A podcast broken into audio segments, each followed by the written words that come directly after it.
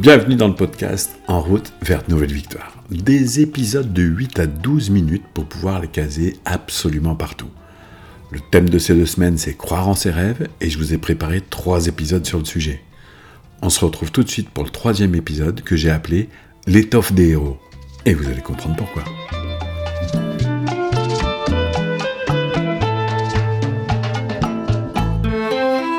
Dans l'épisode précédent, nous avons vu que nos meilleurs amis pouvaient être nos pires supporters. Nous avons vu qu'il était facile de se laisser impacter par la croyance générale. Dans l'épisode d'aujourd'hui, vous allez recevoir des clés. J'ai préparé pour vous quatre clés. La première clé, construire ses rêves. La clé numéro 2, être passionné pour ses rêves. La clé numéro 3, placer son rêve le plus haut possible pour qu'il soit toujours visible. Et la clé numéro 4, accrocher toujours une corde à votre rêve. Alors la clé numéro 1, construire ses rêves. Dans le premier épisode, on a vu que croire en ses rêves trace le chemin pour les atteindre. En construisant ses rêves sur ce chemin bien tracé, vous vous protégez des briseurs de rêves et de la croyance générale. La base de toute construction, c'est de savoir ce que l'on veut à la fin. Ensuite, on regarde à partir de quoi on doit construire. Et si vous faites la différence entre ce que vous voulez à la fin et ce que vous avez au départ, vous obtenez instantanément vos besoins. Et ces besoins, on peut les classer en quatre catégories. Première catégorie, les besoins matériels. Deuxième catégorie, les besoins de compétences. Troisième catégorie, les besoins financiers. Et quatrième et dernière catégorie, les besoins en savoir-être.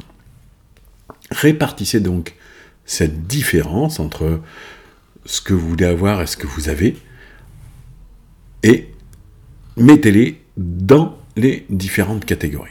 Vous obtiendrez avec précision les besoins dans chaque catégorie.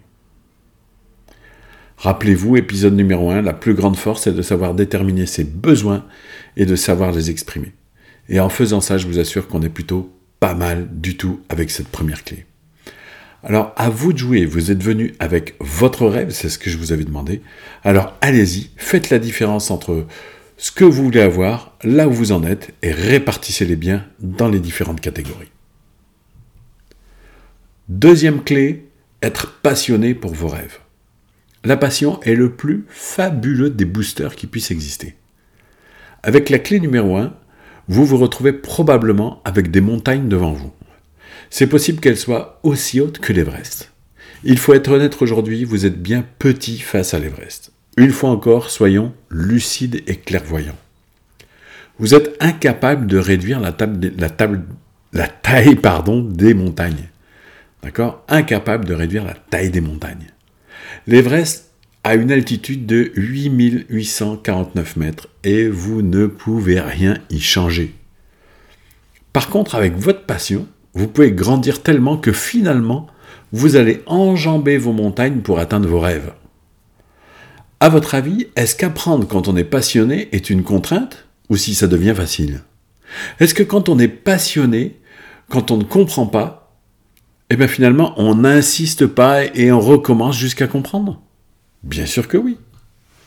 Il faut être très clair sur le sujet. Croire en ses, en ses rêves, être passionné par ses rêves, ça rend intelligent. Normalement, vous avez bien compris dans l'épisode numéro 2 que j'étais un cancre à l'école. D'ailleurs, elle et moi, on s'est quittés d'un commun accord quand j'avais 16 ans.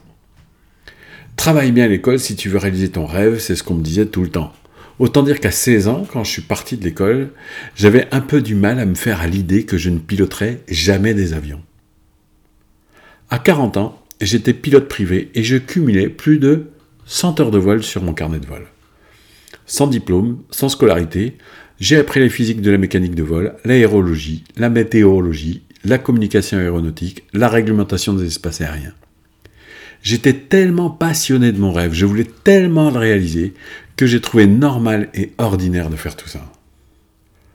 Quand vous croyez en vos rêves, vous savez ce que vous devez faire, du coup la question ne se pose pas, vous le faites, c'est juste une évidence. C'est pour ceux qui sont à côté que c'est parfois compliqué ou insurmontable. La clé numéro 3, toujours placer son rêve le plus haut possible. il y a un vieux dicton qui dit loin des yeux, loin du cœur. Combien se sont révoltés face à cette affirmation et pourtant, qu'on le veuille ou non, notre cerveau, nos émotions sont beaucoup plus sensibles à ce que nous côtoyons au quotidien. Que ce soit des personnes, des objets, des lieux ou des pensées. Alors votre rêve, il doit vous être visible de n'importe où. Vous devez pouvoir le voir en toutes circonstances. Certains font l'erreur de le mettre tout proche, avoir son rêve tout proche, sous le nez ou devant les yeux, à deux principaux inconvénients. Premier inconvénient, vous ne voyez que le résultat, vous êtes fasciné par l'objectif à, atteindre. Vous êtes comme Mougli avec K, hypnotisé par votre rêve. Le deuxième inconvénient, c'est avoir l'affichage 4 par 3 de votre rêve devant les yeux, ça vous cache ce qu'il y a derrière et ce qu'il y a autour. Ça revient à conduire une Ferrari à 250 km/h sur l'autoroute avec un pare-soleil de plage collé sur le pare-brise. Soyez attentif au système de navigation que vous utilisez pour vous déplacer. Vous programmez la destination, l'objectif à atteindre. Le matériel vous montre le trajet en règle générale, en entier, comprenant votre lieu de départ, votre lieu d'arrivée et le tracé du chemin à parcourir.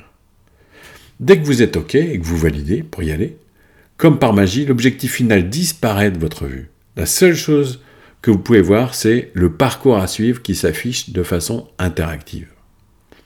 Sans vraiment vous en rendre compte, vous devenez focus sur les actions à mener pour être sûr d'arriver à l'objectif. Il faut donc placer son rêve à bonne distance. D'un côté pour respecter le dicton, d'accord Et de l'autre pour respecter la possibilité de suivre la trajectoire. Votre rêve doit être placé suffisamment pour être visible de n'importe où et en même temps suffisamment proche pour être sûr qu'il soit toujours identifiable. J'ai tendance à dire qu'il doit être quelque part entre la Terre et les étoiles. Clé numéro 4 et dernière clé, accrochez-vous toujours une corde à votre rêve. Accrochez toujours une corde à votre rêve. C'est une petite clé rapide à vous transmettre, mais c'est surtout une clé de la sagesse. C'est important de toujours avoir une corde accrochée à vos rêves pour les longues traversées du désert sur le chemin, pour les moments de lassitude, pour les moments au fond du tronc. Pour tous ces moments-là, c'est important de s'arrimer à la corde, celle qui est accrochée à vos rêves, et de vous laisser tracter au gré des vents comme dans la nacelle d'une montgolfière. Vous pouvez être la personne la plus motivée et la plus passionnée vous traverserez toujours des périodes d'errance, comme un sportif en hypoglycémie qui perd toute sa lucidité. Et à ce moment-là, ce bout, ce petit bout de secours accroché à votre rêve, sera plus encore qu'un simple canot de sauvetage.